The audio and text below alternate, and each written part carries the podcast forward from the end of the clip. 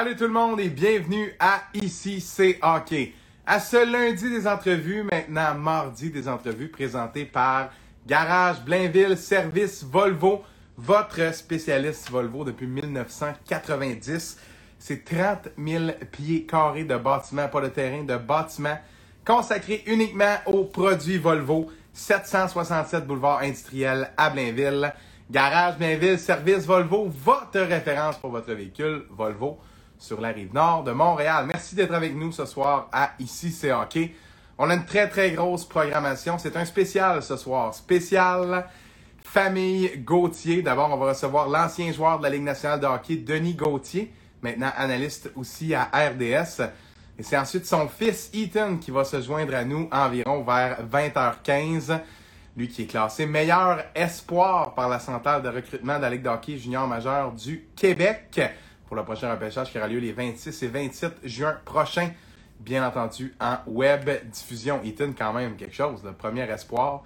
Imaginez-vous que il n'a pas joué cette saison dans la Ligue d'Hockey Midget 3 puisque la saison a été annulée. Imaginez être classé le meilleur espoir une année où il n'y a pas de saison. C'est quand même quelque chose, on aura l'occasion d'en discuter avec lui. Mais le premier invité ce soir, Denis Gauthier, vous le connaissez sans doute et c'est un honneur pour moi d'avoir Denis sur l'émission ce soir. Je le regarde à RDS depuis plusieurs années. Un gars qui a plus de 500 matchs dans la Ligue nationale de hockey, a joué pour quatre équipes différentes. Énormément de bagages et ça va être très intéressant de l'entendre nous parler de ça. On attend sa demande et nous joindra dans les prochains instants. Mais là, puisqu'on a le temps, les amis, si vous avez écouté le podcast mercredi dernier, eh bien, euh, on était dans un autre monde, sur une autre planète alors qu'on s'attendait tous à ce que le Canadien soit éliminé en 5 matchs, 6 matchs ou même 7. Mais non, le contraire s'est produit. Le Canadien de Montréal a réussi cette remontée historique pour l'emporter finalement contre les Leafs. Et euh, la seule chose que j'ai à dire, c'est c'est fou comment dans le sport, le vent tourne vite. Il n'y a pas une semaine, on faisait une émission spéciale pour parler de la situation du Canadien à 1-3. Comme quoi, oh, ça s'en vient, là, les vacances, et non, on aura une deuxième ronde. Oh, j'ai la demande de Denis qui nous rejoindra dans Donc, euh, à suivre, hein, Simon Bédard va être de retour demain pour euh, jeudi, pardon, pour euh, revenir sur ce qu'on avait anticipé, ce qui ne s'est pas passé lors de cette première ronde des séries. Alors, Denis va nous rejoindre dans quelques instants. Et en tout cas, si vous avez écouté l'émission la semaine dernière, vous étiez peut-être pessimiste, peut-être dans un, dans un mauvais mood, euh, comme on, le même mood qu'on vous présentait. C'est fou. Les, choses ont changé, le vent a tourné. Et nous voici maintenant avec une deuxième ronde. Ici, OK, maintenant, mardi jeudi.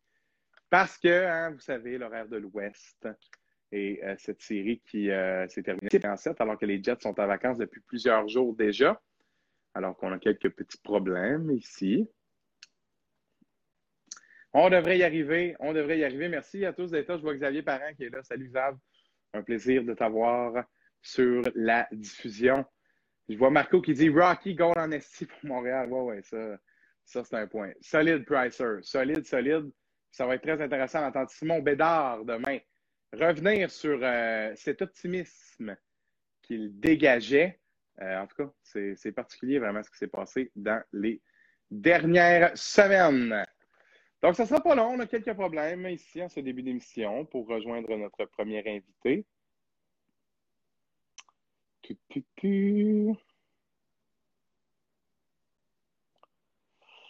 On va y arriver, on va y arriver. Chers amis, si vous avez écouté le match d'hier et que vous avez été surpris par ce qui s'est passé dans les derniers moments pour le Canadien, j'aimerais vous entendre dans le chat pendant qu'on a quelques instants. Toujours le fun en direct d'avoir plus de temps qu'il n'y a pas assez. Moi, j'aime bien ça, genre avec vous autres. Là, on est quand même 16. Là. Vous avez regardé le match hier, là, je vois Marco, là. Toi, tu as regardé le match hier, tu as sorti ta chaise, hein, mon tabarouette. D'après moi, là, ça a fait le party hier. Là. On va être honnête, là, dans les chaumières du Québec, euh, c'est quelque chose, là. Le Canadien qui remonte une série comme ça, ça met tout le monde un peu ses faufounes, OK? Et surtout, euh, c'est parce qu'on pensait même pas avoir le droit à un match sans le couvre-feu. Juste vous dire, là. En tout cas. Donc, on a un petit problème avec Denis. On va réessayer une dernière fois.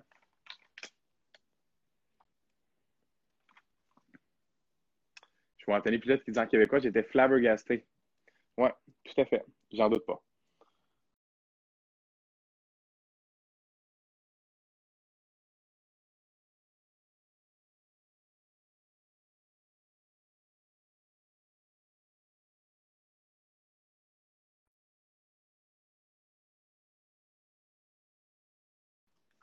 Oh, et là, je vois quelques commentaires d'abord. Oh, et attends, on a une petite demande ici. Est-ce que ça va fonctionner? Là, mon image est noire. Je ne sais pas si on est de retour.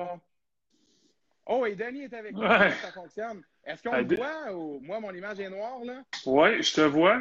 Tu, euh, écoute, je ne suis pas tellement familier avec euh, l'application Instagram. J'ai l'impression que on, va y arriver, on va y arriver. Moi, je vais essayer de. Moi, j'aimerais qu'on me dise dans le chat si vous me voyez, parce que moi, moi, je me vois pas. Je te vois toi, c'est ça l'important. Moi, j'ai pas la même face. Hein. Moi, je te vois. Bon, ben, c'est ça l'important aussi. Bon. Euh, dans le chat, dites-nous, le son, tout fonctionne. Là, on est en train d'avoir une super discussion sur cette remontée du Canadien. En attendant c'est ce petit problème technique-là, ça arrive souvent, le Denis, faites-en pas. Les lives Instagram, c'est c'est quelque chose. Et il va nous rejoindre à nouveau, j'imagine, avec un cadrage du bon côté. Faites-moi signe euh, si, vous, euh, si ça fonctionne euh, dans le chat, l'image. On va recommencer le live. On me dit, on vous voit les boys. Je suis content. Je suis content qu'on me voit. Il est de côté, oui, ça, ça j'ai vu ça. Donc, on va recommencer dans quelques instants. Denis va nous rejoindre. Petit bug, hein? c'est toujours ça avec les directs Instagram. Mais vous savez, c'est un média différent. Euh, c'est différent des Facebook Live, c'est différent de ce qu'on voit habituellement. Je trouve que les interactions aussi, les gens qui se retrouvent sur la vidéo, l'algorithme est différent. Il y a différentes personnes, vous avez peut-être vu sur ma page récemment, Samuel Girard de la Valence du Colorado, qui euh, nous a laissé un petit euh, commentaire en direct, Yes les boys, durant le segment avec Simon Bédard la semaine dernière. En tout cas, c'est cool, c'est cool. Et en tout cas, Marco qui a sa chaise dans son char. Let's go, mon gars, let's go. Donc, ça ne sera pas long. On, serait, on devrait être en, mesure d'y arriver dans quelques instants. Denis me renvoie une demande. Je vois Twisty qui met un cœur. Vous êtes hot, les boys. Salut, Denis. Salut, est-ce que vous m'entendez bien? Hein? Oui, là, euh, je pense que je pense qu'on est seté, là. Je pense qu'on bon, chose. Je suis, vraiment je suis vraiment désolé. Il n'y a absolument aucun problème. C'est ça, ça, les podcasts. Là. Ouais, c'est ça les débuts sont comme ça. Puis quand on entre dans l'entrevue, habituellement, on a tout oublié ça. regarde. On a eu Jonathan Bernier là, du Journal de Montréal qui avait eu quelques problèmes d'Internet. Jean-François Chaumont aussi s'était fait appeler durant une de ses entrevues, puis ça avait été la panique générale. Inquiète-toi pas, on en a quelques bonnes. C'est bon. On va l'avoir. C'est bon. Denis, premièrement, je dois te remercier d'avoir euh, accepté mon, mon invitation. Le son est de retour, là? Oui, oui, c'est bon, je t'entends bien maintenant. Yes. Donc, je te remercie d'avoir accepté mon, mon invitation. C'est un honneur pour moi de t'avoir sur mon podcast. Je te regarde à RDS depuis quelques années déjà. Euh, un gars qui a en route 500 matchs dans la Ligue nationale de hockey, tu as une carrière très respectable. C'est un plaisir de pouvoir discuter de ça avec toi aujourd'hui. Donc, je te remercie tout d'abord.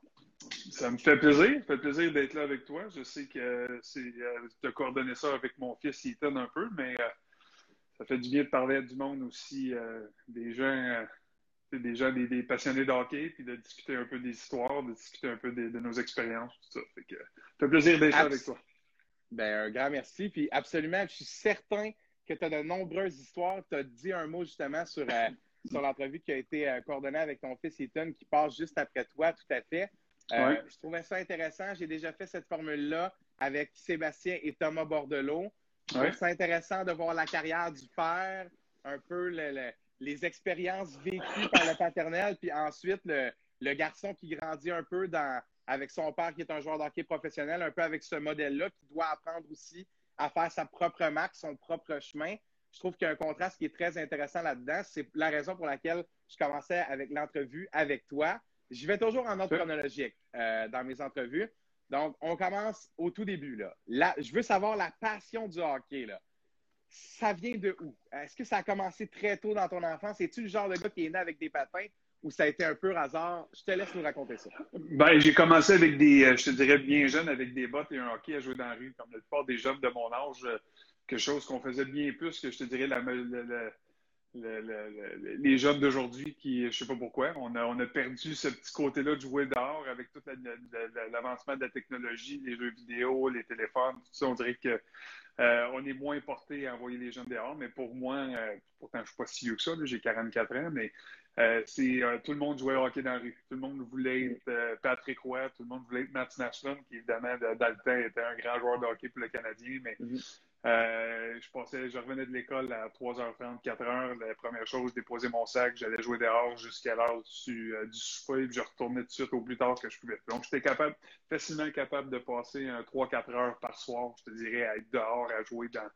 dans la neige avec des amis, à jouer au hockey dans la rue. Puis, euh, je te dirais que c'est là que ça a développé. mon père n'est pas nécessairement dans le milieu de hockey. Mon frère, mon frère plus vieux a joué, mon frère Martin a joué euh, jusqu'à Bantam, il a fait le camp midget 3, puis euh, il s'était blessé, il s'est fracturé une jambe, puis il a comme arrêté le hockey à ce moment-là, puis lui a poursuivi euh, en médecine, il est chiropraticien aujourd'hui, mais moi, je te dirais que j'ai fait le, parcours normal, je te dirais des jeunes qui ont joué mag, novice, tombe puis oui, Bantam, j'étais pas toujours... J'étais pas toujours le meilleur joueur, j'étais pas toujours, tu sais, j'étais grand gros, euh, mais euh, j'ai jamais fait les deux, l'équipe élite à première année. Là, le 2A première année ou tout ça, moi, c'était pas, euh, c'est pas ce que, c'était pas moi. Je faisais toujours le 2B ou le 2C dans le novice ou dans la zone. Même, je te dirais que la première année de Pee-Wee, j'ai même pas joué au hockey. J'étais pensionnaire d'un collège à Saint-Césaire, fait que j'avais lâché le hockey première année Pee-Wee. j'étais, j'étais en pension, donc à, à une heure de chez nous, fait que je pouvais pas jouer au hockey. Je passais les soirées là-bas, puis je revenais chez moi les fins de semaine, mais euh, après cette année-là en secondaire 1, mais j'étais, euh, j'étais arrivé à la maison un peu en pleurant. Je voulais revenir à la maison, pas parce que je m'ennuyais de la famille, mais je m'ennuyais de jouer au hockey. Je voulais retourner avec mes chums, je voulais jouer au hockey. Fait que j'ai retourné à jouer à pee ma deuxième année. J'ai fait mon hockey mineur à Saint-Jean-sur-Richelieu.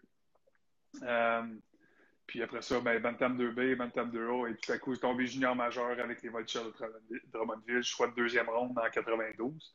Fait que, c'est bien pour dire que pas toutes les, c'est pas tout le temps les, joueurs élites qui, euh, qui, finissent par jouer euh, dans nationale. Tout le monde a un parcours différent, tout le monde a euh, des embûches en cours de route. Euh, j'ai manqué un an, j'ai joué du 2C, puis c'est ça. J'ai trouvé mon chemin en vieillissant, en développement un peu plus tardif. J'ai trouvé mon chemin jusqu'à la Ligue nationale euh, je te dirais à partir de 18 ans, c'est vraiment là que j'ai commencé à y croire. Euh, moi, j'étais un, un, late, j'étais en octobre, tu sais, à 16 ans. À 16 et 17 ans junior, euh, ben, à 16, j'étais pas prêt, on s'entend. J'ai fait l'équipe junior avec les Voltigeurs parce que physiquement, j'étais mature, j'étais prêt. Je faisais 6 pieds, 175 livres. Puis je frappais tout ce qui bougeait. Puis ça avait tombé dans l'œil de notre entraîneur Jean Hamel à ce moment-là. Puis il a dit, garde, c'est un beau projet, on va le développer, on va, on va on va user de patience dans son cas et on va s'assurer que, euh, qu'on lui donne le temps de développer. Fait que ça a été ça pour moi à 16, à 17. Un but en deux ans. Je pense que c'était 15 ou 16 points en deux ans.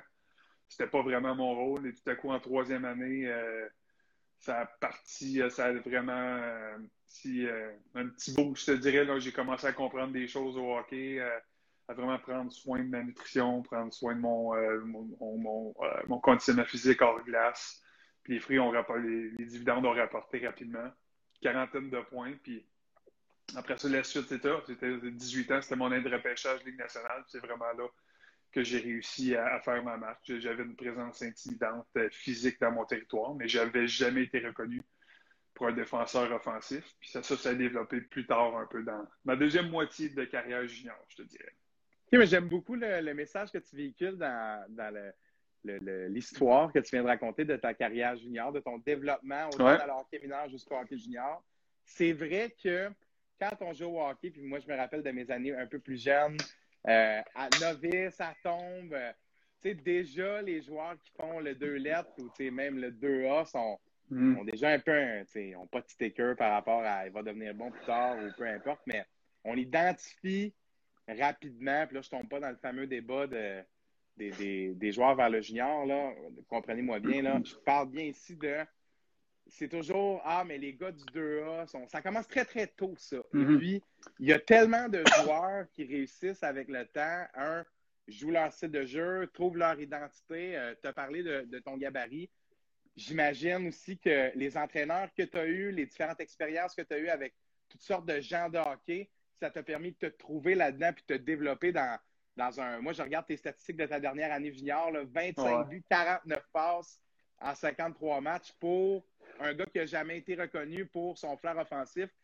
C'est pas nécessairement la, la, la, voyons, la production en points, c'est 25 buts. Là.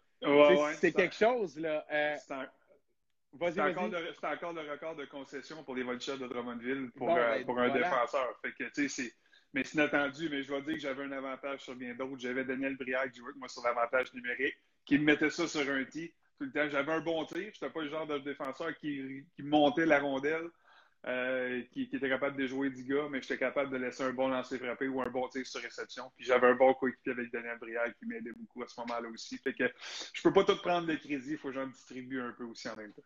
Ah, mais je suis sûr que ces passes devaient être pas super. Pas super. C'est clair. Euh, tu parlais que tu as commencé à y croire euh, tard dans ton adolescence. Est-ce que d'avoir les deux pieds sur terre pendant longtemps par rapport à ta carrière, ça t'a aidé à être sérieux, ça t'a aidé à prendre du galon? Puis tu sais, des fois, les joueurs qui sont répertoriés, classés très haut, euh, vont commencer à penser à ça très rapidement. Des fois, ça peut avoir un impact négatif. Ce que tu dirais, étant donné que c'est arrivé tardivement, cette pensée-là, ça t'a aidé?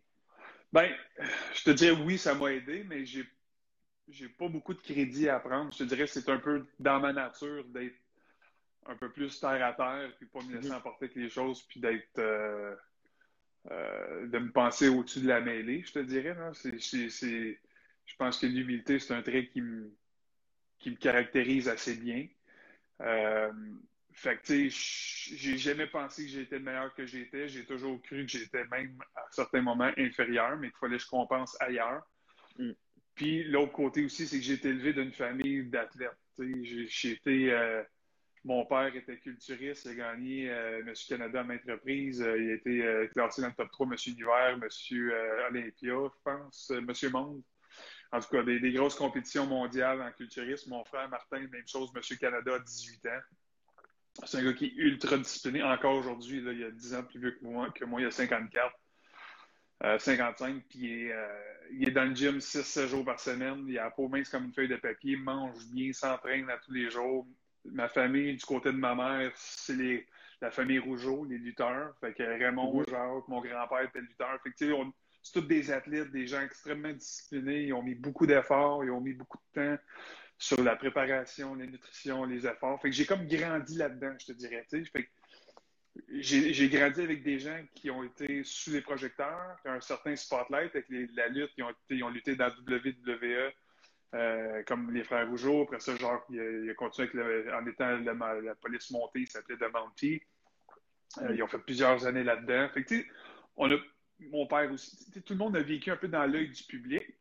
Fait que ça, ça j'ai jamais été vraiment sous le choc d'avoir l'attention médiatique. autant quand j'étais repêché national et en grandissant aussi.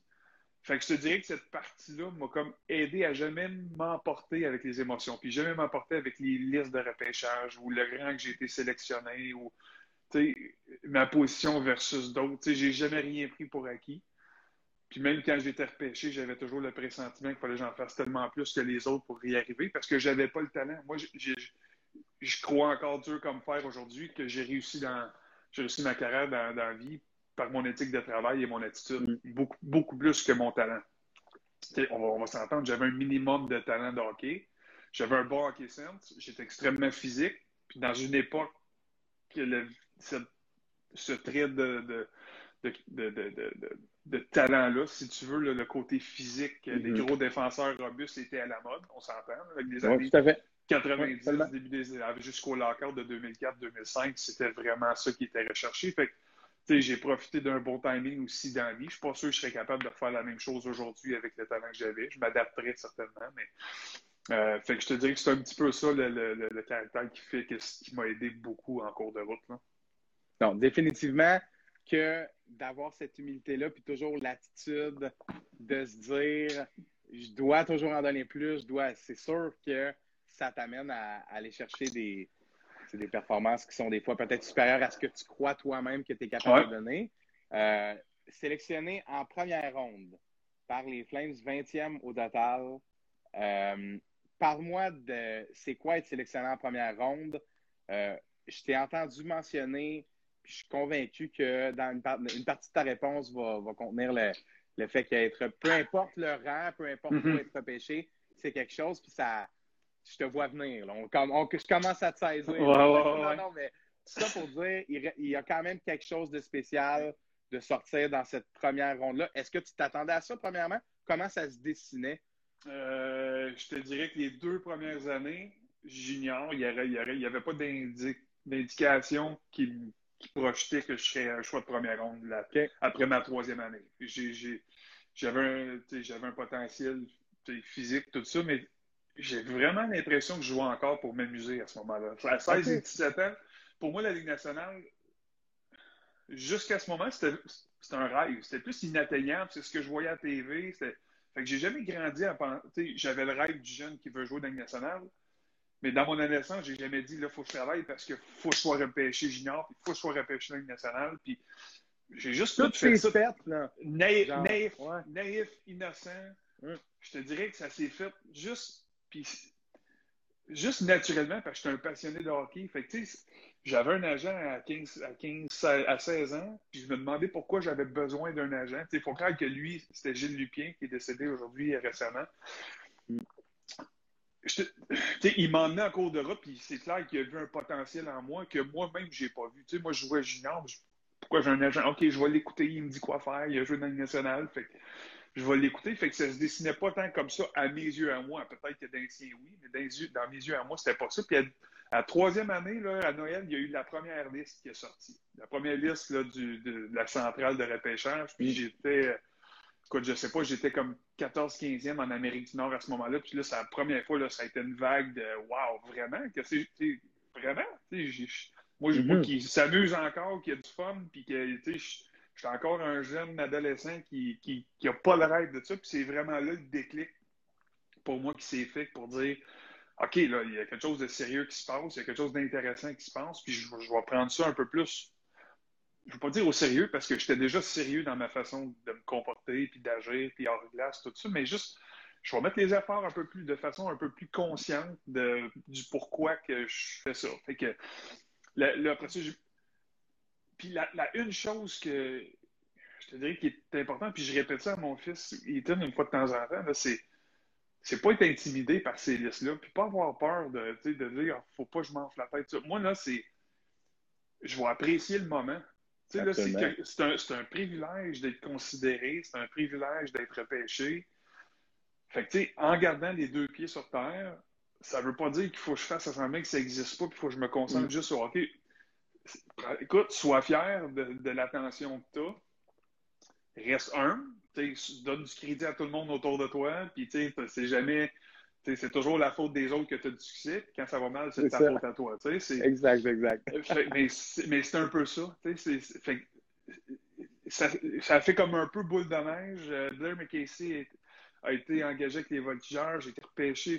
Ça m'a donné un gros boost. J'ai été repêché première ronde. L'été de repêchage, ça s'est fait vraiment vite. Ça a été vraiment une fois une belle expérience. Avec les, ça s'est fait à Edmonton. Euh, c'est la première fois de ma vie que je me faisais huer parce que j'étais euh, maintenant membre des Flames de Calgary. La rivalité, euh, la rivalité était intense, donc n'importe qui aurait été repêché par les Flames, je me faisais huer. Ça a été la, première de plusieurs fois que j'ai été, j'ai été hué contre, dans l'arena des Oilers. Puis après ça, c'est.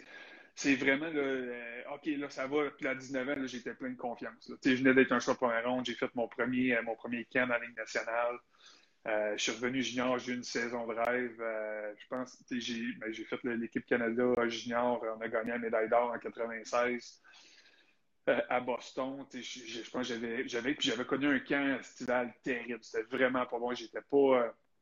Je suis un gars qui a toujours été gros, fort et musclé, mais le camp d'entraînement est arrivé au mois de juillet, je pense, à l'Arena Maurice Richard à Montréal pour l'équipe canadienne. Puis j'avais pas le cardio pour suivre du tout. Moi, le cardio se développait plus tard, puis tout ça. Puis j'étais pas prêt. Fait que j'étais sûr qu'on me barrait pour l'équipe euh, l'équipe nationale euh, junior. Puis j'ai tellement connu un début de saison euh, de fou. Je pense que j'avais 18 ou 19 buts à Noël.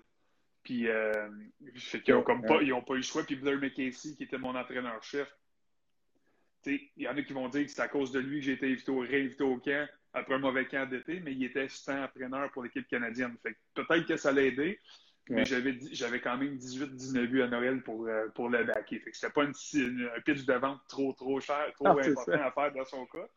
Mais j'ai, j'ai gagné mon poste à travers le camp. J'avais connu vraiment un bon camp. Puis, euh, même chose pour le tournoi. Ça s'est super bien déroulé. Une belle expérience de vie. J'ai vraiment trippé, fait des amis. Mais c'est la première fois que je faisais une équipe élite, étoile, de, toutes sortes. Là. Je te dirais même dans mon hockey mineur, je n'ai jamais fait ça. J'ai été coupé dans le midget 3, Bantam 2B, première année. Fait que, tu sais, c'est plein d'affaires de même, mais tu on dirait que tout a, bâti tranquillement. Puis, tu sais, je te dis, à 18 ans, c'est là que ça a commencé vraiment pour moi à, devenir plus sérieux puis à devenir vrai.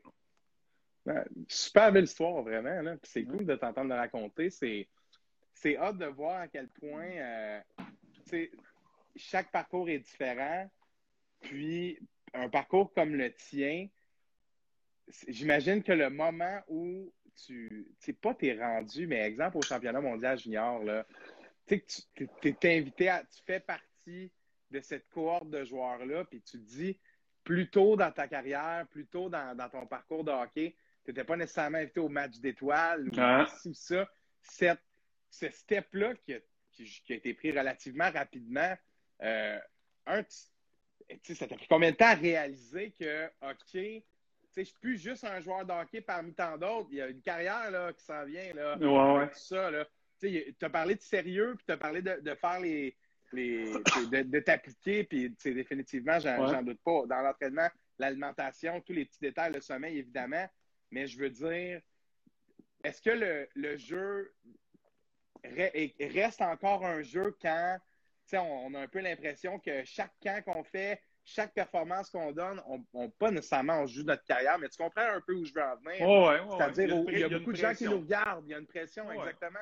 Il y a des attentes, il y a une pression qui vient avec ça. Puis, je te dirais que le, côté le côté pas pire dans toute cette histoire-là, c'est que j'ai l'impression que j'ai réussi à garder ça un jeu pendant longtemps. je te dirais même pas jusqu'à jusqu'à 31, à peu près 31 ans, 32 ans. C'est probablement la première fois que j'ai réalisé que le hockey, c'était une business. Mais jusque-là, c'était du plaisir. Je, suis très conscient aussi qu'il y, a des étapes, il y avait des étapes à passer. J'ai passé deux ans dans l'année américaine. Puis ça aussi, ça a été une belle ça a été une étape nécessaire. J'avais besoin de passer du temps dans l'année américaine avant de m'établir dans la Ligue nationale. Puis j'étais pas contre ça, j'étais pas frustré de ça. Je trouvais que ça, je trouvais je le ressentais que j'en avais besoin.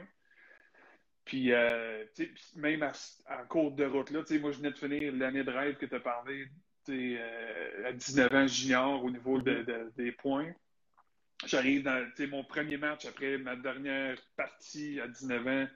Là, je signe mon contrat, mon premier contrat Ligue nationale. Une semaine après, je suis rappelé pour la première fois dans la Ligue américaine pour terminer la saison avec les Flames de Saint John, des Maritimes au Nouveau-Brunswick. Je marque à mon premier but. Euh, là, c'est comme, wow, ça va être facile avec la saison. Puis tout à coup, euh, c'est facile cette ligue-là. Puis tu te rends compte qu'après une coupe de game, une coupe de pratique, tu dis, wow, OK, c'est des hommes, c'est une bonne ligue. Puis c'est il y a un step important. Puis ça a pris deux ans. J'étais avec un ou deux rappels la deuxième année. Euh, mais il a fallu qu'à un moment donné, on m'a donné des opportunités sur l'avantage numérique, en effet, on me donnait toutes les opportunités du monde de développer. ça a été super le fun. Mais en même temps, c'est la pyramide, elle, devient de plus en plus étroite au top. Puis tu te rends compte que pour être un joueur offensif plus haut, il faut que tu sois de plus en plus exceptionnel. Tu ne peux pas être un joueur mm-hmm. avec un talent moyen, avec juste un bon lancer, pour être un gars de powerplay. Puis Paul Baxter, notre entraîneur, euh, dans ce moment-là, il m'avait pris, j'avais eu 30, je pense 30 points, 32 points, là, chacune des deux premières saisons américaines. Puis il m'a fait prendre conscience, il m'a dit, il dit, si tu veux jouer dans la Ligue nationale, il dit, tu seras jamais un gars de powerplay. Il dit, je te le dis tout de suite, là, il dit, faut que tu t'enlèves ça de la tête. Tu as eu l'opportunité, c'est pas pour toi, c'est pas toi. J'avais comme une trentaine de points. Je me dis, ouais, c'est pas si pire que ça dans les. Il dit non. ouais, ça te faisait quoi de te faire dire ça? Ben, on parlait d'humilité tantôt. C'est sûr que sur le coup, c'est comme, je comprenais pas trop, mais en bout de ligne, rendu là, j'avais 21, puis moi, je moi, je, américaine, c'était bien le fun, mais c'est pas ce que je voulais faire pour les 15 prochaines années. Moi, je voulais jouer une Ligue nationale. Fait que, je vais me fier aux gens qui me coachent, qui m'entourent, puis qui, qui, qui, me conseillent. Fait qu'on a laissé faire le jeu de puissance. J'ai vraiment me suis appliqué à juste bien défendre, à, faire les bons jeux dans mon territoire, en zone nerd, bon bâton, bloquer des tirs, continuer mon jeu physique. Tout ça est venu naturellement la saison d'après. J'ai joué dans la nationale, euh, je ne sais pas combien de matchs, mais j'ai eu des blessures en cours de route aussi, mais euh, on dirait que tout, on dirait tout est tout s'est clarifié à ce moment-là. Je savais si je te voyais dans nationale pour les, dizaines de prochaines années, ben, je savais quel genre de joueur j'étais pas. Je connaissais mon identité, puis j'essayais pas d'être quelqu'un que j'étais pas. ça, c'est toujours la paix, puis c'est une des pires affaires pour un jeune, que ce soit dans l'hockey mineur, surtout junior, parce que junior, il y en a beaucoup qui pensent qu'ils sont arrivés, puis que c'est le parcours. Euh, parcours obligatoire pour te rendre dans la Ligue nationale, mais tu te rends, tu as scoré des buts dans le pays, ça ne veut pas dire que tu vas marquer dans le junior, ça ne veut pas dire que tu vas marquer plus dans la Ligue nationale non plus. Fait, fait, que ça prend un peu d'humilité des fois quand, quand, tu frappes le mur de, te réorienter ou de, te, vraiment mettre ton énergie aux bonnes places. Puis, tu sais, Yann Laperrière, pour moi, est un exemple que je peux nommer parmi plein d'autres, mais mm. Ça a été mon coéquipier mes deux premières saisons dans les juniors majeurs du Québec. Il faisait 100, je pense qu'il a eu 144 points dernière année. Il a eu 100 passes. Puis il a fini par être un dur à cuire, un gars de troisième trio dans la Ligue nationale parce qu'ils ont dit ce ne sera pas ça pour toi dans la Ligue nationale. Mais ça prend de l'humilité en tabarnouche. Marquer pour accepter ça, exactement. 140 points, puis devenir un tough. Là. Tu sais, devenir un gars qui se bat comme n'importe qui dans la ligue, puis manger une coupe de taloche, puis ça prend du courage, là. ça prend de l'humilité, mais du courage pas mal plus. mais tu comprends mon point, c'est. Absolument. C'est qu'à un moment donné, c'est. Tous les joueurs qui sont dans la Ligue nationale ont été parmi les meilleurs à un certain moment donné chez les juniors. C'est quand tu arrives dans la nationale, c'est qui est prêt à s'adapter, qui est prêt à prendre le rôle qu'on est là. Tu es, mieux de jouer sur une 3 ou une 4 pendant 15 ans que d'essayer de jouer sur une 1 ou une 2, puis après un an, tu fais pas le job, puis tu n'as jamais accepté, puis tu joues pas. J'aime mieux jouer 15 ans dans nationale. Ça, c'est mon opinion à moi. Absolument. Ah ouais. Fait que, c'est plus payant de même, c'est bien plus valorisant, puis tu vis le rêve bien plus longtemps. J'aime ça. Ça, c'est bien dit. Ça, c'est punché. J'adore ça. Puis, il y a quelque chose qui, qui retient mon attention dans, dans ce que tu dis, parce que j'ai comme l'impression que c'est un peu ça le rôle de la Ligue américaine. Euh, mm-hmm. Pour les jeunes joueurs, de trouver et de comprendre leur rôle. Parce que c'est pas parce que tu te concentrais nécessairement sur le jeu plus défensif, sur ce que tu as énuméré tantôt, que ça fait de toi un joueur qui n'a pas nécessairement des habiletés offensives. Tout est dans la gestion de l'énergie, à quoi tu vas consacrer ton énergie dans ton chiffre. Est-ce que tu vas plus essayer de tricher sur ta relance pour jouer la game plus offensive ou plus être un shutdown puis euh, euh, prendre moins de risques, etc. Est-ce que ton passage dans la Ligue américaine qui a été relativement court, si on compare à mhm. d'autres joueurs, que ça, a été beaucoup plus long avant qu'ils atteignent la Ligue nationale. Est-ce que ça a été pile le, bon moment pour comprendre, comme un peu comme tu as dit, le rôle que tu devais, ce que tu devais faire en fait pour avoir un rôle pendant de nombreuses années dans la Ligue nationale? Parce qu'une fois que tu es monté, ça a été très long avant que tu redescendes. Oui, oui, ben, ça a été long, puis ça a pris dix ans. Puis j'ai redescendu, c'est pas parce que j'étais plus apte à jouer ou j'avais ralenti, c'est une question de masse salariale. Pas, je sous-entendais pas ça. c'est ça. Non, non, je comprends très bien. Mais si, si, ça n'avait pas été de la masse salariale, j'aurais jamais, je serais jamais redescendu. C'est mm-hmm. ça qui m'a vraiment fait mal en, 2000, en 2007-2008, quand les Flyers ont fait ce geste-là. Mais dans la Ligue américaine, c'était vraiment ça, parce que la réalisation, puis là, je le vois un peu quand, parce que je suis assistant coach là, à temps partiel avec les voltigeurs à Drummondville, puis mm-hmm la réalité, c'est les meilleurs joueurs de la Ligue, t'en as peut-être même pas un par équipe qui va jouer dans la Ligue nationale. Fait, fait, que le gars qui est élite, qui est bon, tu joues avec des gars qui sont pas tous des joueurs élites. Y a des, c'est tous des, bons petits gars, tout ça, mais la Ligue, elle est un peu diluée. Il y a beaucoup d'équipes au Québec et des Maritimes. Fait que, tu sais, quand tu regardes le premier puis le dernier de ton alignement, là, il y a un monde de différence. Absolument. Oh, ouais, fait, fait, fait, dans les américaines, ça rétrécit. Le premier au dernier, il est moins bon, il, est moins gros. Puis dans la Ligue nationale, c'est encore pire. Fait que, le, le, passage de l'américaine, pour plusieurs, c'est important de t'adapter puis de comprendre comment se joue la vraie game. Et comprendre la rigueur que ça prend de jouer un calendrier de 80 matchs, de voyager, d'être intense, de, de, te soucier de chaque détail. Parce que les meilleurs joueurs juniors peuvent se sortir du trouble facilement en trichant. Mhm. Ah, ben tu peux tourner les coins ronds ici, au lieu d'appliquer les freins, je vais tourner en rond, c'est pas grave, je vais être capable de revenir. Ou... Ben, il n'y a pas de pardon. Ligue américaine, Ligue nationale, il n'y a pas de pardon. Fait que si tu fais une erreur ou tu te pognes de dingue ou tu es plus, euh, plus nonchalant, tu vas payer le prix. C'est soit, c'est soit que tu vas le payer le prix sur la glace parce que tu vas donner une chance de marquer ou un but, ou c'est soit que le coach va te faire payer le prix, il va t'asseoir sur le banc ou tu vas t'asseoir dans les estrades. Mais il y a un prix à payer pour ça. c'est ceux qui, de trouver, qui sont capables de trouver cette constance-là cette, cette, euh, cette, cette, conscience des détails-là, qu'ils soient sur la glace ou hors glace, parce qu'il y a un million de détails qu'on peut, on pourrait sortir ici à soir, mm-hmm. mais euh, c'est tout, c'est tout jungle, c'est tout un monde, puis c'est pas fait pour tout le monde, mais c'est un rêve qui vaut tellement la peine une fois que tu as fait tous les sacrifices pour t'y rendre. J'en doute pas un instant. Euh, mm-hmm. Puis j'aimerais que tu me parles de ton premier match.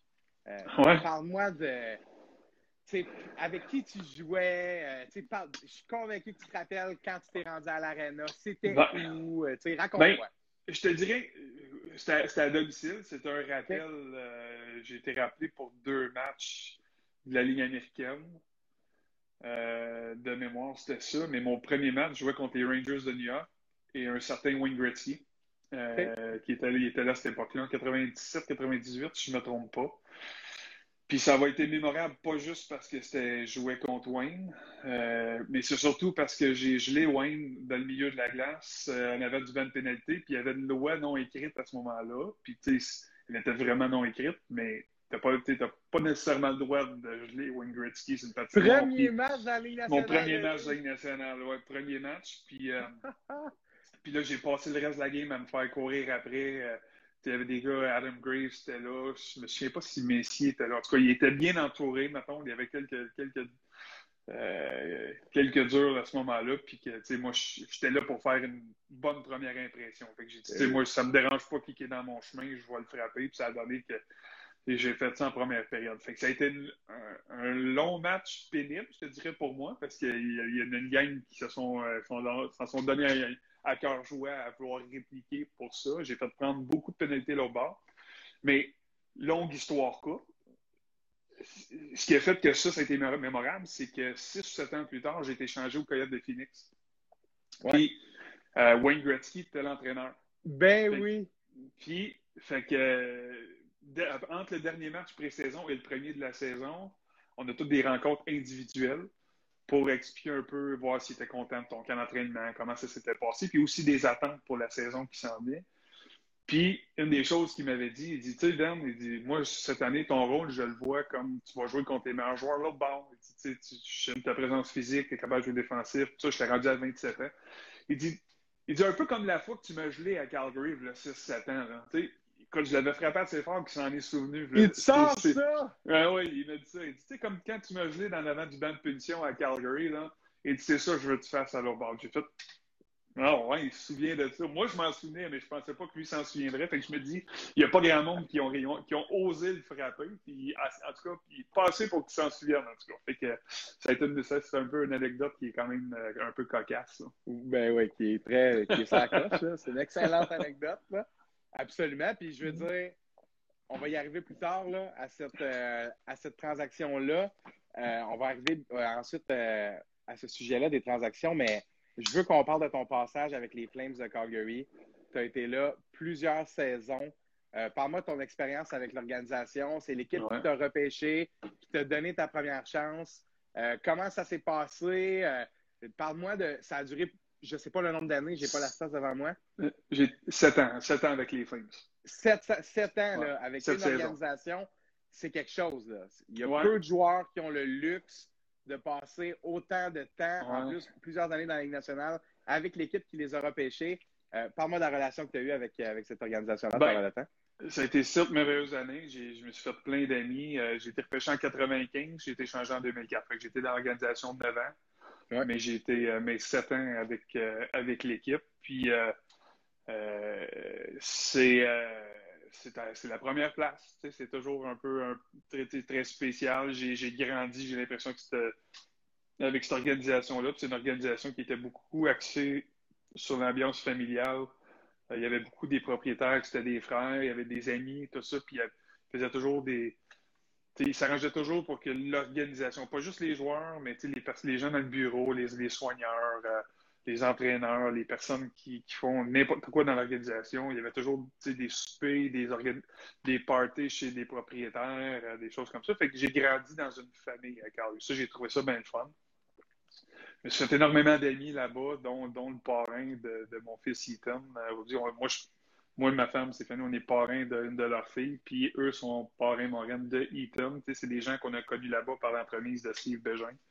Euh, parce qu'il était, il était, euh, il était, policier à Val d'Or quand Steve était là. Puis Steve restait chez nous. Je l'avais amené rester chez moi à Calgary à, ses débuts.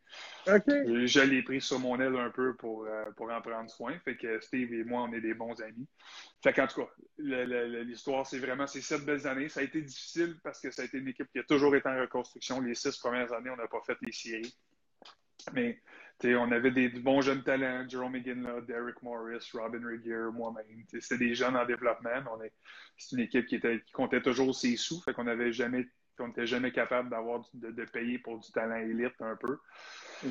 Que ça a été difficile. Puis après ça, mais en 2002-2003, Daryl Sutter est arrivé dans, l'organisation, puis il a comme changé un peu la culture euh, pour une première fois là-dedans. Puis la première, ma septième saison, sa première année complète à Daryl, parce qu'il est arrivé pendant la saison, la saison précédente, ben, euh, il a fait de nous une équipe euh, de séries éliminatoires, puis nous a amené à un but de la Coupe Stanley en 2004 contre le Lightning de Tampa Bay dans le match mm. numéro 7. Fait que ça, ça a été une expérience euh, phénoménale de vivre ça. Même si c'est la plus belle et aussi la pire, parce que j'ai pas été capable de participer à la finale. Moi, j'ai eu une blessure dans série, croisée antérieure. Fait que j'ai eu une opération.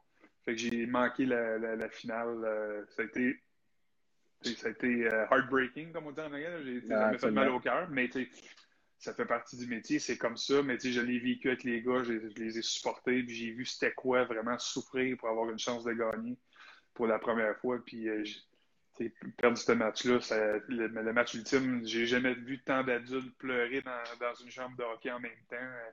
Tout le monde était amoché, blessé, avait mal partout, mais avait mal au cœur surtout. Là, ça a été ça le, le consensus. ça, mais juste des bons souvenirs. j'ai l'impression que j'ai grandi. Euh, euh, j'ai grandi tout le début de ma vie adulte, là, si tu veux, là-bas. Je me suis fait des, des coéquipiers, euh, des amis à vie là-bas. Jerome McGinley, on se parle encore une fois de temps en temps par texto ou appel.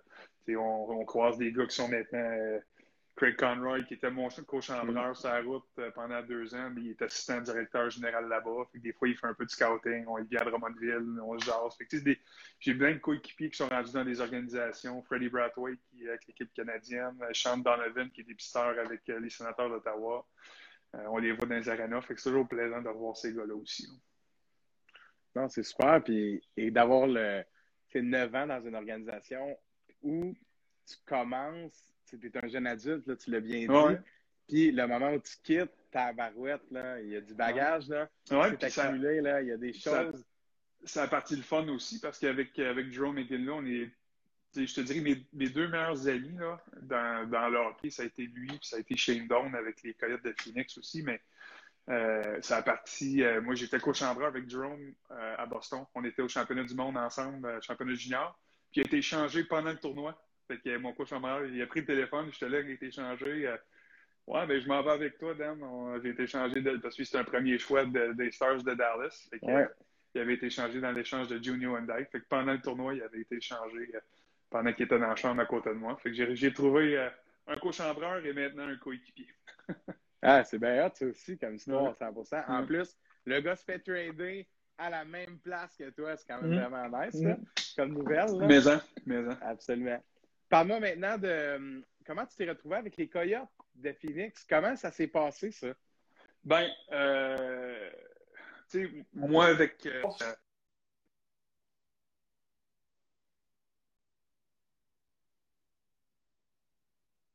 vous m'entendez euh, un petit peu? Ouais, on a, on a un petit bug, mais là, je pense qu'on est de retour. Ouais, là, ça marche. Ouais. OK, c'est bon, là. C'est bon ouais, c'est ça. Ben, avec Daryl Sutter, ça a été un amour, un, amour, un peu euh, une relation amour-haine avec lui. Là. Lui, c'est un mm. gars qui était extrêmement dur avec moi. Euh, pour me rendre compte plus tard, c'est vraiment une game qui jouait avec moi. De, il pesait, il assez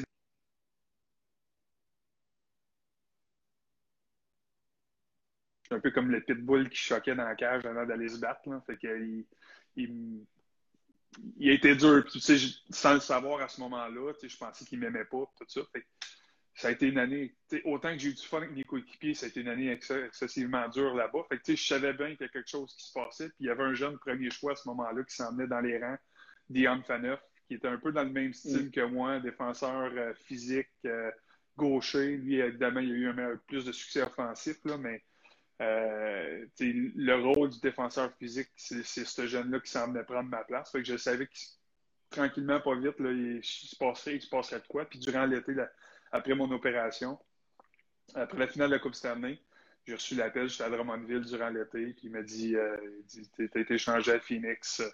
Fait que, euh, je pense que le fait de le faire dans la saison morte, puis de ne pas avoir à dire salut à tous mes coéquipiers, mettons, à l'hôtel ou dans la chambre, puis de mm-hmm. serrer la main, puis c'était moins émotif. J'ai trouvé ça, j'ai trouvé ça, cette transaction-là, je l'ai trouvé plus facile que l'autre. Euh, fait que je suis parti, puis durant l'été, rapidement, je suis allé me magasiner une maison en Arizona. Euh, je trouvais ça excitant. Puis quand j'étais à Calgary, à chaque fois que j'allais en Arizona, j'étais. Je me souviens, je parlais ça avec Craig, on était assis ensemble dans l'autobus ou dans la chambre, puis moi, on dit que ça serait le fun de jouer ici. J'aimerais ça savoir c'est quoi. Puis, tu sais, un an ou deux ans plus tard, je me retrouve ici. Fait que j'étais excité. J'étais déçu de partir, mais j'étais excité de m'en aller là-bas. Puis euh, j'ai vécu euh, la, la, première saison, bien évidemment, c'était le lockout. Pas, on n'a pas joué au hockey. Euh, fait que j'ai fait toute ma réhabilitation. ça m'a comme aidé, si tu veux, dans, dans le processus de revenir en santé la saison suivante. J'ai eu Parce qu'un genou, c'est long. Oui, c'est ça. C'est 12 à 18 mois avant de sentir aucune douleur. Tu peux jouer après 6 à 8, là, mais les tendinites, les douleurs, les raideurs, tout ça, c'est là. Fait que mm-hmm. tu peux pas le négliger. Fait que ça m'a permis, moi, de récupérer une saison complète, si tu veux, quand je suis revenu ma première saison de jeu en 2006 5-6 avec les Coyotes, ben, j'ai réussi à avoir un camp d'entraînement plein, en pleine santé, tout s'est bien passé. Là. Fait que, mais écoute, j'ai eu du fun, là, de la réputation, j'ai joué au golf, euh, je venais d'avoir, euh, j'ai eu mon deuxième fils, il était en Arizona à ce moment-là, en 2006. Euh, mais écoute, ça a été court comme expérience, je dirais, l'expérience hockey. J'ai joué le trois quarts d'une saison seulement, mais j'ai été là presque deux ans à cause du lockout. Puis c'est dur de trouver une meilleure place euh, pour profiter de, temps mort, si tu veux, que de retrouver à Scottsdale où il pleut jamais, c'est beau soleil tout le temps, puis euh, tes, journées d'hiver sont à 15 à 18 degrés à tous les jours. Ah, c'est sûr que ça fait différent de Calgary. On s'entend, là. le contraste, là, ouais, ouais, devait être assez, devait être assez là. Non, super intéressant. Euh, je pense que de, aussi, j'imagine, en fait, que de, de passer d'une équipe de l'Alberta à Coyote de Phoenix, c'est du coq à l'âne, littéralement. Oui, mais c'est cowboy pareil. Absolument, ça c'est un peu, C'est un peu western, c'est un peu. Euh, tu comprends, fait que je n'étais pas trop dépaysé de ce côté-là. Mais, euh, mais côté température, côté environnement, côté culture, même, je te dirais, autant de, de, des deux organisations, mais vite, vite, là, euh, je suis arrivé là, puis dans, dans, le public, là, je suis allé me faire faire une carte. avant, on avait des clubs vidéo, les blockbusters, mettons. À faire, on a du streaming avec tous les, appareils qu'on a, mais avant, tu allais louer des cassettes ou des DVD. Puis tu, tu prends un abonnement, puis euh, ton nom, ton adresse, tout ça, qu'est-ce que tu fais? ton employeur, les cartes de Phoenix, c'est quoi ça? Ben, c'est une équipe de hockey. On a une équipe de hockey ici. ah ouais? L'employé ne savait pas qu'il y avait une équipe de, la Ligue nationale dans sa propre ville. Fait que c'est complètement l'inverse. À Calgary, je ne pouvais pas marcher deux coins de rue sans me faire connaître, sans me faire dire salut. Ça, fait que ça aussi, c'est comme un, peu un choc euh, de, un choc culturel, si tu veux, là, mais euh, ça, ça là, c'est positif. ceux qui sont ceux qui veulent s'éloigner de la pression euh, médiatique et de la pression de la foule, ben, c'est une bonne place à aller. Ah, J'en doute pas qu'on ne doit pas toujours chercher les petits détails dans d'autres endroits. Non, exact. Euh, en tout cas, il y, a les pour et les contre, euh, absolument. Mm. Euh, parlons maintenant de ce qui t'a envoyé à Philadelphie. C'est une transaction, hein, ça? Oui, ben, c'est ça. Oui, c'est là. Cette transaction-là, Denis, Cela m'a fait mal parce que j'avais développé quand même une belle relation avec Wayne Gretzky. On était beaucoup en communication à bon terme. Puis moi, j'étais, dernière année de contrat, j'étais pour devenir agent libre sans restriction pour la première fois. Puis on avait, il, est actionnaire de l'équipe. C'est comme parler à ton GM, c'est pas mal la même affaire. Là. si t'aimes bien, là, ça va bien. Ouais, c'est ça. C'était Michael Barnett qui était le directeur général à ce moment, qui était l'ancien agent Dwayne lorsqu'il était joueur. OK, bon. Puis, euh, fait qu'on avait des discussions, puis on s'entendait pas sur un contrat, tout ça, mais dans les discussions qu'on avait eues, Wayne m'avait promis que euh, il y avait la possibilité d'un échange, si on s'entend pas, mais qu'il aimerait ça me garder. lui, dans son plan, c'est qu'il veut m'avoir avec l'organisation, tout ça, puis qu'il m'avait promis qu'il n'y aurait pas d'échange sans que j'ai, mettons, l'opportunité de m'entendre sur un contrat ou sans qu'ils me le disent, qu'ils m'avertissent. Que, je respectais ça, c'était bien correct. Puis finalement, la date limite des transactions, elle, a donné pendant qu'on était sur la route. On jouait à Columbus Columbus et Détroit, si je ne me trompe pas. On jouait deux matchs en deux jours. Puis la date limite était durant la journée du premier match à Columbus. Fait que moi, je n'avais pas eu de vent de rien, que de transactions. Wayne me dit tout est correct, je vais te reparler. Fait que j'étais parti, moi, avec une brosse à dents, une chemise, mon habit et ma trousse de, toilette, pensant que je reviendrais. Puis j'ai eu le.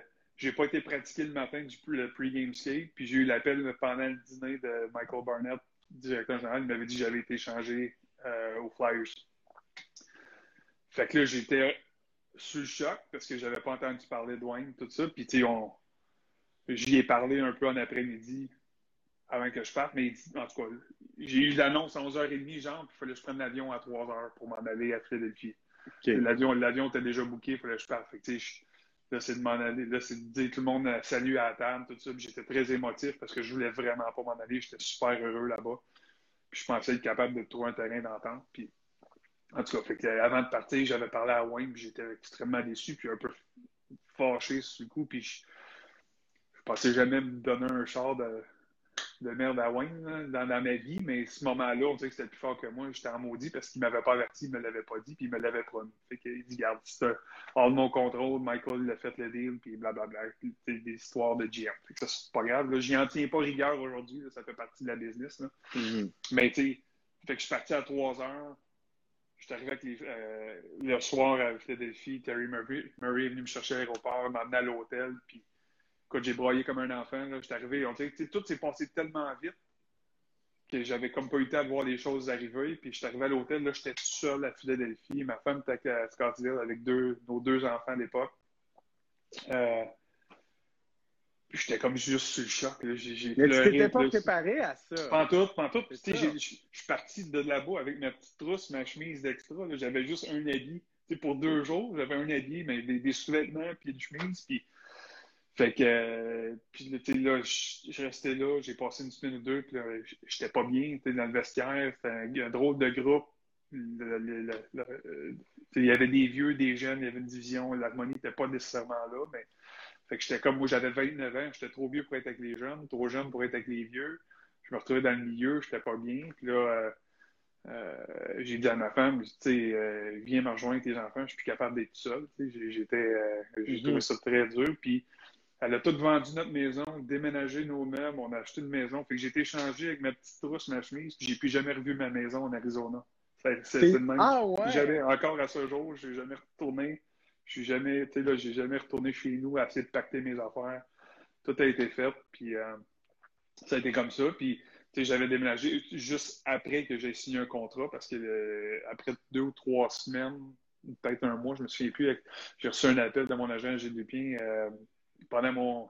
J'étais à l'hôtel euh, après le pre-game skate, fait qu'avant le match du soir, puis il m'a dit ben regarde, j'ai une offre de contrat, c'est trois ans, X montant, puis félicitations, tu viens de signer tes Flyers si tu dis oui, puis tu sais, je t'ai dit que j'étais pas bien, mais c'était comme trop d'argent pour dire non. Tu sais, ça me sécurisait ma famille le restant de ma vie, de, de, le restant de nos jours, pour, en tout cas, tu sais, fait je prends-tu le move pour ma famille, je prends-tu le move pour moi sans savoir ce qui va arriver? Si je me blesse, je me casse une jambe d'ici la fin de l'année.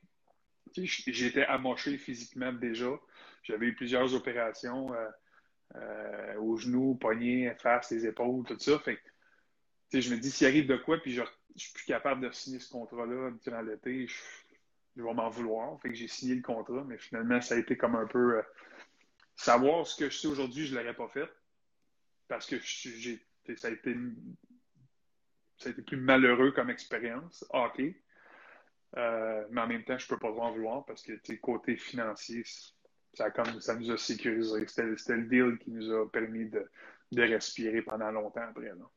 Puis je pense que comme joueur professionnel, quand à 29 ans, tu as l'opportunité d'avoir sur la table un contrat de plusieurs années, je veux dire, c'est difficile après ça de.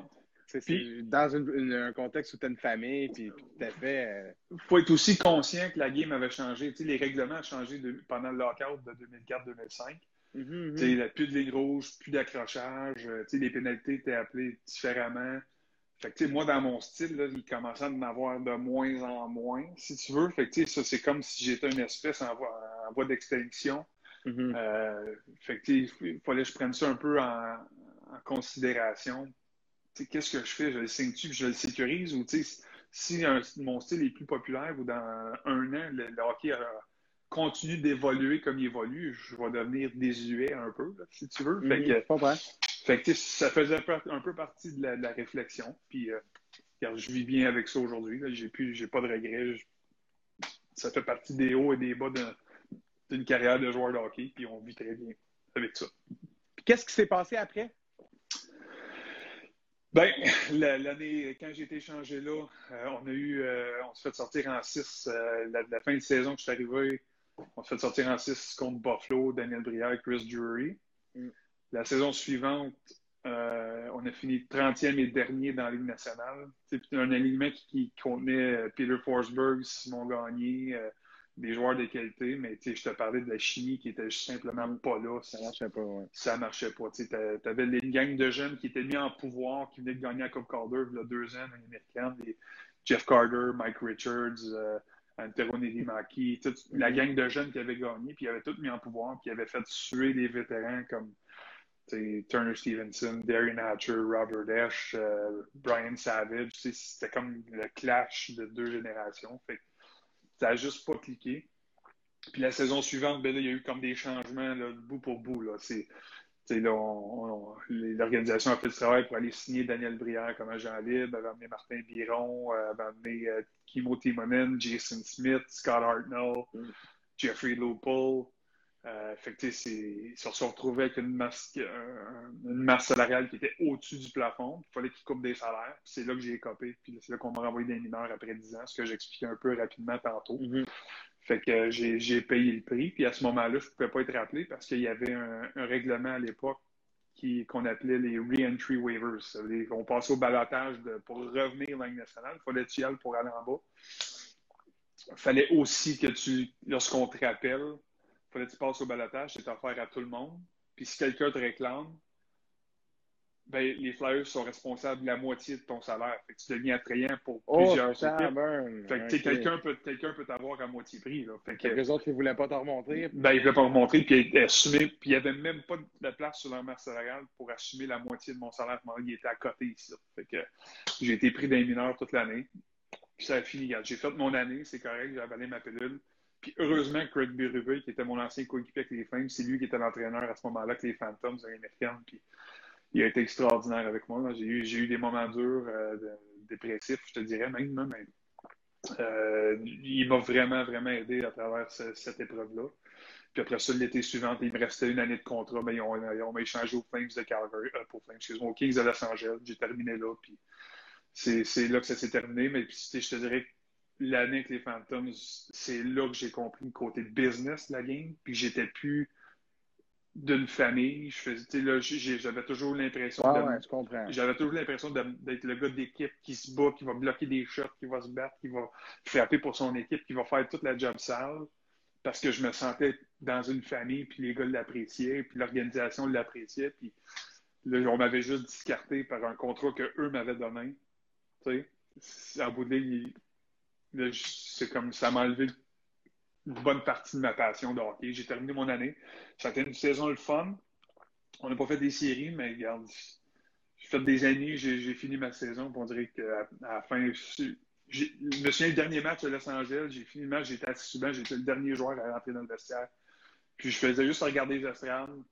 On dirait que j'avais une prémonition. On voulait que c'était comme, OK, je pense que c'est la dernière fois. Je vais juste prendre le temps de regarder c'est quoi, puis tu sais, de, take it all in. Juste euh, mm-hmm. me, remémorer, être sûr que j'ai une bonne mémoire. On dirait que j'avais le sentiment que ça y était, que c'était fini. Puis j'ai eu une ou deux offres de contrat euh, durant l'automne suivant, puis j'ai dit non, j'étais plus, j'étais plus là, puis j'ai commencé RDS tout de suite. j'étais chanceux là. Cette année-là, dans la Ligue américaine, un peu, puis je trouve, ce que je trouve intéressant de l'entrevue, c'est qu'on en a glissé un bout. Il y a toutes sortes de choses intéressantes dans cette mm-hmm. entrevue-là. L'une des choses intéressantes, c'est qu'on en a glissé un mot en début d'entrevue, qu'on allait y revenir. Puis là, on arrive là. Je t'ai entendu me raconter ta carrière avec le sourire, un gars qui s'est ramassé dans des endroits où il se sentait bien. Là. À un certain moment où ça. Puis j'ai tout de suite vu ton visage changer. Aussitôt qu'on a parlé de la transaction, puis je, je, te reproche pas au contraire. Euh, puis, tu sais, c'est fou comment on ne peut pas s'imaginer tout ce qui se passe en mm-hmm. arrière de, de, de cette scène-là qui, tu sais, les gens sont dans leur salon qui regardent le match, ne comprennent pas la différence entre cette chambre scindée en deux-là, dont tu fais mention, mm-hmm. euh, tu sais, qui, qui, qui, où euh, le gars de 29 ans n'est pas trop capable de trouver sa place entre les jeunes, entre les vieux, et la famille des Flames où on va à guerre à tous les soirs, puis, un pour tous, tous pour un, puis quand tu arrives dans l'organisation de, des Flyers de Philadelphie, tu as déjà de l'expérience derrière la cravate, puis tu es dans cette situation-là, je me pose la question, tu sais, est-ce que tu. As-tu le goût d'un nouveau départ? Comment ça s'est passé à euh, ton arrivée avec les Kings? Euh, est-ce que ça t'a redonné une petite flamme? Est-ce que ben c'est une blessure qui a été réparée? Euh, non, parce que tu, tu, tu peux pardonner, mais tu n'oublies pas. C'est un peu ça, revient un peu à ça. Ça ne s'applique peut-être pas directement à ça, mais c'est des choses qui, qui, cicatrisent, qui marquent, puis que des fois, il y a des, des cicatrices qui, guérissent, mais qui paraissent encore. Fait que ça a été un peu ça dans ce côté-là. Puis je dirais l'affaire qui était plus dure, c'est quand, quand j'ai été échangé, j'ai un, ça, s'est fait le 1er juillet, la date, de, limite, excusez-moi, la journée des agents libres, le 1er juillet. Fait que j'étais content de partir, d'avoir un, nouveau départ. J'étais très optimiste. Puis à peu près trois semaines plus tard, celui qui était assistant entraîneur avec les Flyers de Philadelphie, qui faisait partie pas été du nommé chef. Je te crois pas. Ouais. Était, euh, Terry Murray a été nommé entraîneur-chef des Kings de Los Angeles. Fait que, à terre. Euh, ouais, j'étais, euh, j'ai trouvé ça. le, le, vent dans mes voiles a complètement tombé d'un coup sec. Puis tu sais, j'avais une belle relation quand même avec lui, mais il faisait quand même partie de l'organisation qui m'a, qui m'a, que, que, que moi je sens qu'ils m'ont poignardé dans le dos à un certain moment donné. Mm-hmm. Euh, fait que, il y avait un précédent. Oui, ouais, puis, puis on, m'avait menti, clairement. C'est deux jours avant qu'on me mette au balotage, Paul Holmgren m'avait juré euh, c'était dur comme faire que j'étais pour avoir une belle saison avec l'organisation des Flyers, puis j'étais faire partie de l'équipe, puis que parce qu'au barbecue d'équipe avant, j'avais entendu les rumeurs de transactions, puis il m'avait dit non, non, tu bouges pas, tu restes avec nous autres, puis tu, vas être avec nous autres, puis tu vas avoir une bonne saison, puis pas plus tard que 48 heures plus tard, j'étais au balotage. Fait que toutes ces menteries-là, ça fait partie de la game, puis c'est là ça les gens voient deux heures et demie qu'ils voient à la télé, puis les gars s'appliquent, les gars ils ont des bonnes performances, ils ont des moins bonnes, puis ils se demandent pourquoi que, qui n'en donne pas plus, puis moi pour 2 millions ou pour 5 millions, je le ferais pour bien moins que ça. Puis... C'est pas ça, tu peux pas comprendre. Si tu n'as pas été là-dedans, tu peux pas comprendre. Puis je veux pas dénigrer les gens qui pensent de même parce que je comprends qu'on attache beaucoup de valeur au montant d'argent qui est associé au nom ou au joueur qui est là. Puis je comprends très bien, l'argent, les gens gagnent durement leur vie, puis travaillent fort du matin au soir. Puis je, respecte ça, puis je comprends. Mais c'est juste une réalité qui est parallèle. La Ligue nationale de hockey, les joueurs de hockey, c'est une réalité qui est parallèle. C'est un autre monde. Ça génère des milliards de dollars par année. Fait que les joueurs et les patrons et les, tout le monde veut sa part du gâteau. Ben, c'est ça, mais mais il n'y a pas de prix sur un cœur brisé, il n'y a pas de prix sur l'estime de soi, il n'y a pas de prix sur des. Tu, comprends, tout ça vient avec. Vraiment. Fait que c'est, là qu'il faut faire attention toujours dans les, jugements et les critiques qu'on a envers ces gens-là, parce qu'ils vivent des moments très difficiles par moment aussi. C'est beau, ils vivent le rêve, mais le rêve n'est pas toujours, et pas tout le temps aussi beau qu'il, en a l'air.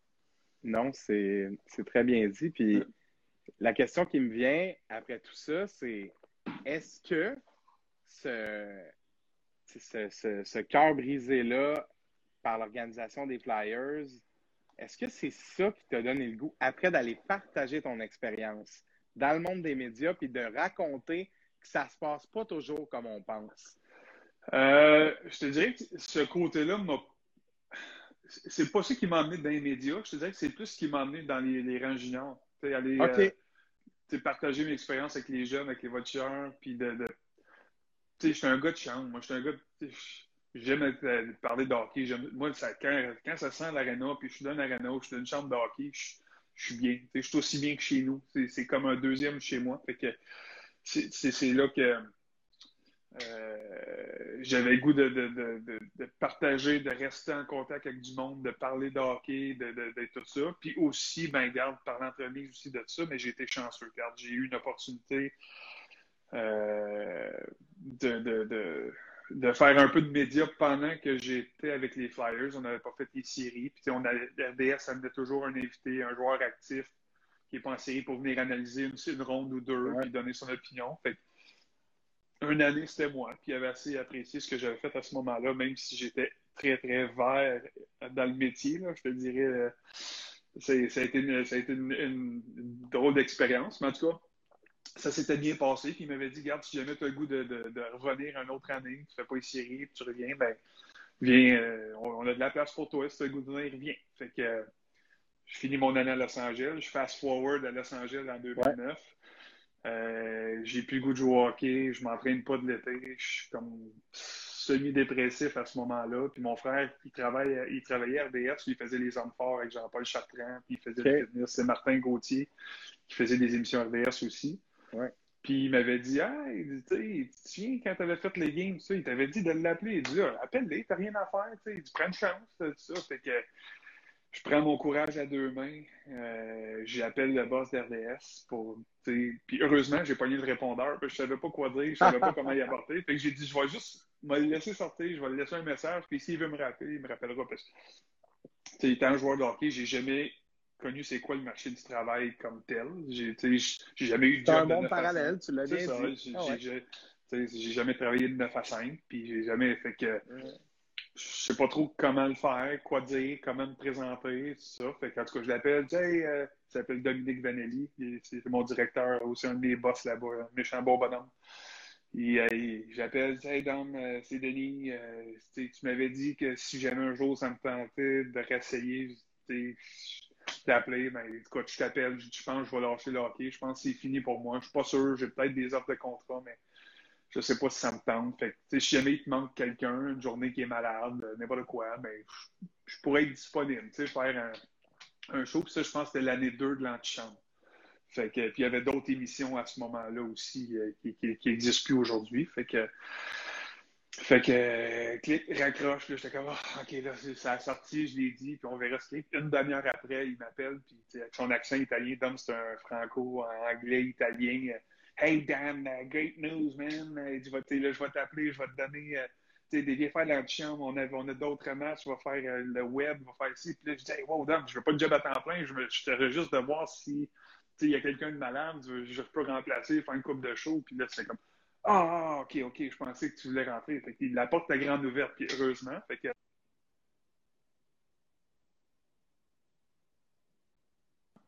Oh, on t'entend pas, Denis. On t'entend plus. Moi, d'après moi, mon volume.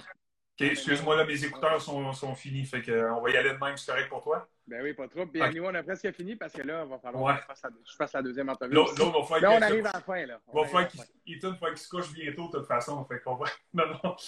On, va y aller, on va y aller vite. Ben, oui, discipline! Il n'y a, pas, non, non, y a pas de problème. Euh, fait que euh, ce qui est arrivé, c'est ça. Il m'a emmené comme invité à l'antichambre. Puis euh, il, euh, il, voit comment, comment ça se passerait, tout ça. Puis écoute, ça s'est tellement bien déroulé. Puis là, tout de suite, la deuxième présence, il revient. Puis il vient comme panéliste. Puis euh, ça, a rentré de même, il fait des matchs, puis fil en aiguille, je commence à avoir un show par semaine, deux shows, trois shows par semaine, puis là, je suis rentré la saison suivante, ça s'est fait graduellement, j'ai signé un, premier contrat avec RDS, j'avais lâché le hockey. la transition s'est faite tellement facilement, tellement, sans trop y penser, je restais dans le hockey, j'avais du fun, puis le, tout, tout, ce que les joueurs de hockey s'ennuient habituellement, c'est d'être avec 20 chums à tous les jours. Là. Ouais il s'ennuie bien plus de la chambre que, de, que la glace, quand t'es joueur de hockey, quand t'es ouais, fini. Fait que moi, je retrouvais ça avec les voitures, je retrouvais ça au travail. J'avais pas j'avais pas la chance de m'ennuyer. Je me retrouvais avec des passionnés de hockey. J'avais les mêmes conversations que quand j'étais dans une chambre de hockey. C'était des anciens joueurs, des anciens coachs ou des passionnés, tout simplement, des journalistes. Fait j'avais l'opportunité de rester puis de baigner là-dedans. Puis j'ai développé euh, une aisance. J'avais jamais été intimidé par des caméras quand je jouais, quand je faisais mes entrevues. Fait ça s'est fait rapidement. C'est sûr qu'il y a des. Le, le, langage hockey français, anglais, ça change beaucoup. Fait que ça m'a pris un deux, Ça m'a pris comme un deux ans à apprendre à parler hockey en français, tu veux. tu, peux pas dire un cross-check, un slashing, puis domper le puck. Non, non, c'est ça. Fait que, fait que ça s'est fait de même. Puis là, 11 ans plus tard, ben, là, je suis encore, je fais le broadcast du Canadien, j'ai gravi les échelons, j'ai travaillé fort, j'ai, dans le même principe que quand je joue au hockey, c'est que j'ai mis efforts, j'ai étudié, je me suis regardé à la télé souvent pour voir ce que je faisais de bien, ce que je faisais de mal. Poser des questions aux gens autour de moi pour, pour m'assurer que, que, que, le travail était bien fait, puis comment je pourrais améliorer les choses. Puis, à un moment donné, c'était, tu trouves ta propre personnalité, ta façon de faire. Tu sais, j'ai pas la prétention d'être un prof en littérature quand je travaille à RDS, puis j'ai pas le goût d'être ça parce que je trouve que ça me dénaturerait beaucoup trop. Mm-hmm. Mais j'essayais d'être assez propre quand même pour être sûr que j'offusque pas trop de monde. Tu sais, de, de, quand pour ceux qui, pour qui la langue française est importante. Je comprends tout à fait ce que tu veux dire. Fait, fait que j'essaie de parler d'un langage que tout le monde peut me comprendre. Puis je reste moi-même, puis je reste, je fais attention, mais je veux pas, je veux pas aller de l'autre extrême non plus, pour qu'on reconnaisse ma personnalité. Fait que les gens qui me, qui me parlent dans la rue, ils ont l'impression de parler à la même personne qu'ils voient à la télé. C'est un peu comme ça que je me suis forgé mon identité à, la télé. Puis ils m'ont pas mis dehors encore, fait que j'assume que ça a été correct. Mais tu sais quoi, je te confirme que c'est réussi parce qu'on vient de jaser pendant presque une heure. Puis j'ai l'impression de jaser avec le gars que je vois dans ma télé depuis plusieurs années ça, ça c'est tout à ton honneur. C'est 100 Je te confirme qu'on te comprend bien dans tes analyses à télé. Et aussi, lorsque tu racontes ta superbe carrière sur notre podcast, je te pose une dernière question. Ouais, vas-y. Est-ce que cette, euh, cette carrière-là dans les médias t'a permis de te réconcilier un peu avec le hockey? Euh... Oui, puis non. Je te dirais que ou les voltigeurs, peut-être? Ouais, peut-être, mais je suis pas sûr que j'ai pas eu. J'ai une peine d'amour, un peu, je dirais, on dirait le même avec le hockey à un certain moment donné.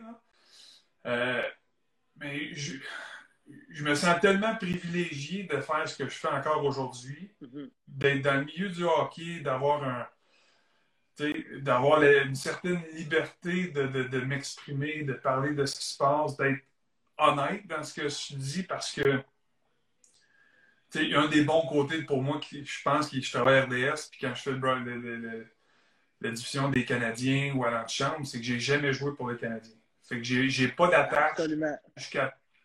J'essaie de rester. Je suis capable d'avoir un recul puis de ne pas me sentir que je fais quelqu'un quand je vais aller dans le salon des anciens, mettons. Tu comprends ce que je veux dire? Oui, oui, oui, tout à fait.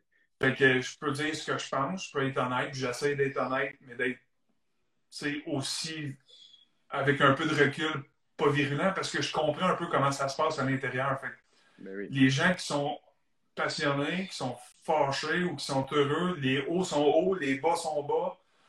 Puis, tu sais, j'essaie, moi, de rester dans le milieu le plus possible, un peu de recul, puis d'expliquer un peu comment les choses se passent vraiment ou de temporiser les, les bons moments ou les mauvais moments. Puis, tu sais, je le vis un peu comme analyste parce qu'on ne plaît jamais à tout le monde. Mais les joueurs de hockey, c'est amplifié fois mille.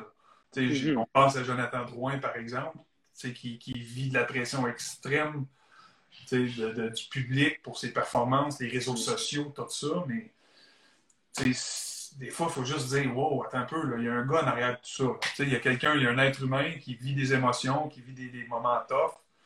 Fait que c'est un peu ça, je te dirais, moi. J'essaie d'être un peu plus objectif, puis d'être pas toujours trop haut, pas toujours trop bas, puis d'essayer d'être un peu plus objectif parce que je comprends l'arrière de la game, puis dans le vestiaire, puis qu'est-ce que le coach dit, puis comment qu'il. Puis, tu sais, avec les Watchers, c'est ça, ça m'apprend un nouveau côté parce que je touche au coaching, je touche au comment bâtir une équipe, comment, tu sais, des transactions, comment ça se bâtit. Euh, tu sais, pourquoi, pourquoi Dominique Duchamp, il décide de ne pas habiller Romanov, de ne pas habiller Kéké, match numéro un.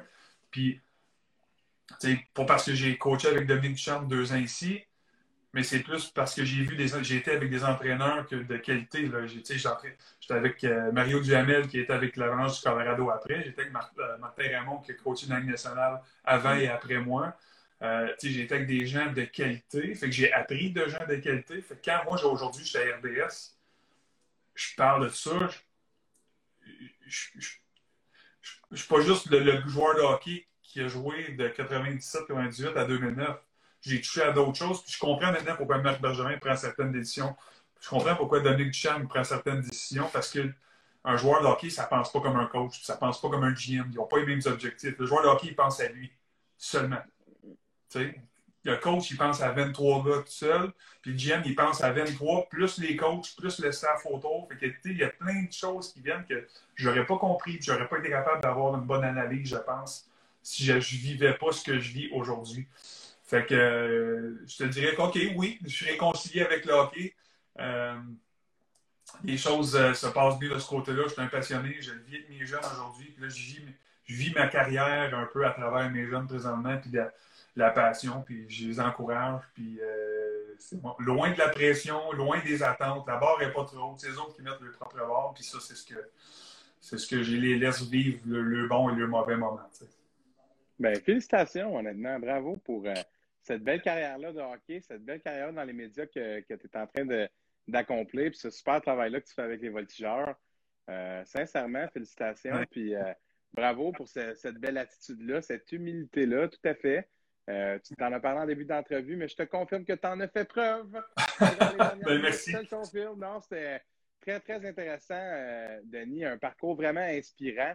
Puis, comme quoi, comme quoi, des fois, il y a toutes sortes de choses qui se passent dans ce monde-là. Hein, et que des fois, il ne faut pas tout prendre pour acquis et il ne faut pas penser qu'on sait certaines choses. Je pense que c'est une des leçons qu'on tire de tout ça. Ben oui, puis dans l'œil du public, c'est différent. C'est pareil, c'est la même chose qu'un iceberg. Hein. Tu vois juste le top. Le deux heures que tu vois à la télé ou tu vois des petites 30 secondes aux nouvelles, c'est juste ça. Mais tout ce qui entoure de l'eau, là, il y en a pas mal plus qui, qui ressort en haut de l'eau. le joueur de hockey, c'est la même chose. Tu vois deux heures et demie, la TV, mais il y a 24 heures d'une journée. Là. Fait qu'il reste encore 21 h et demie dans ta journée que tu n'as pas vu, tu ne sais pas ce qui se passe. C'est-tu, euh, euh, l'enfant, est-tu malade, son chien, est-tu mort, est-tu chicané avec sa femme, est-tu divorcé, est-tu en train de vivre des. Tout ça, tu comprends ce que je veux dire? Puis, puis, lui, il est obligé de se craquer puis de jouer pendant deux heures et demie pour nous qui nous regardent à la maison, puis pour nous qui l'analysent à la maison. Mais oui, on n'a pas de pardon pour ce qu'il a vécu dans sa journée. Mm-hmm. on, on, va on va juste le juger sur ce qu'on voit pendant deux heures et demie. c'est un peu encore moins il y a quelques années là, où je pense qu'il y a un bon pourcentage de la population qui n'était peut-être même pas au courant que les joueurs de hockey étaient des êtres humains. on met beaucoup le focus là-dessus dans les dernièrement. Mais je pense que à, au moment où tu jouais, euh, on ne se posait pas la question comment il se sent-il. On mm-hmm. n'était pas tout à fait là en, en, société. Puis euh, non, euh, définitivement, je pense qu'on est en train de le reconnaître. Puis félicitations de contribuer à partager ce message-là. C'est important qu'on comprenne en tant que société que ces athlètes-là, faut qu'on euh, faut qu'on leur fasse attention, mais il faut surtout qu'on qu'on comprenne que ce sont des êtres humains qui ont des hauts, des bas, qui ne sont pas des machines. Puis comme on vient de voir les, les, performances du Canadien dernièrement, ah des fois juste un petit spark tout peut changer. Puis une équipe qu'on croyait pourrite il y a de ça 16 jours.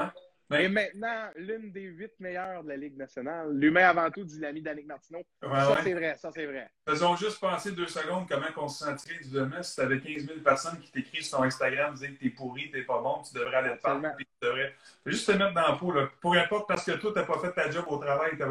Ta photocopieuse, tu l'as brisée aujourd'hui. Ou ton crayon, tu l'as cassé. Là, ou t'as pas fait les bons calculs si t'es comptable. OK, mais là, j'ai 15 000 personnes qui vont t'écrire sur ton réseau social. Tu sais. Pense-y un petit peu voir comment tu te sentirais. C'est une bonne finale. C'est une bonne finale.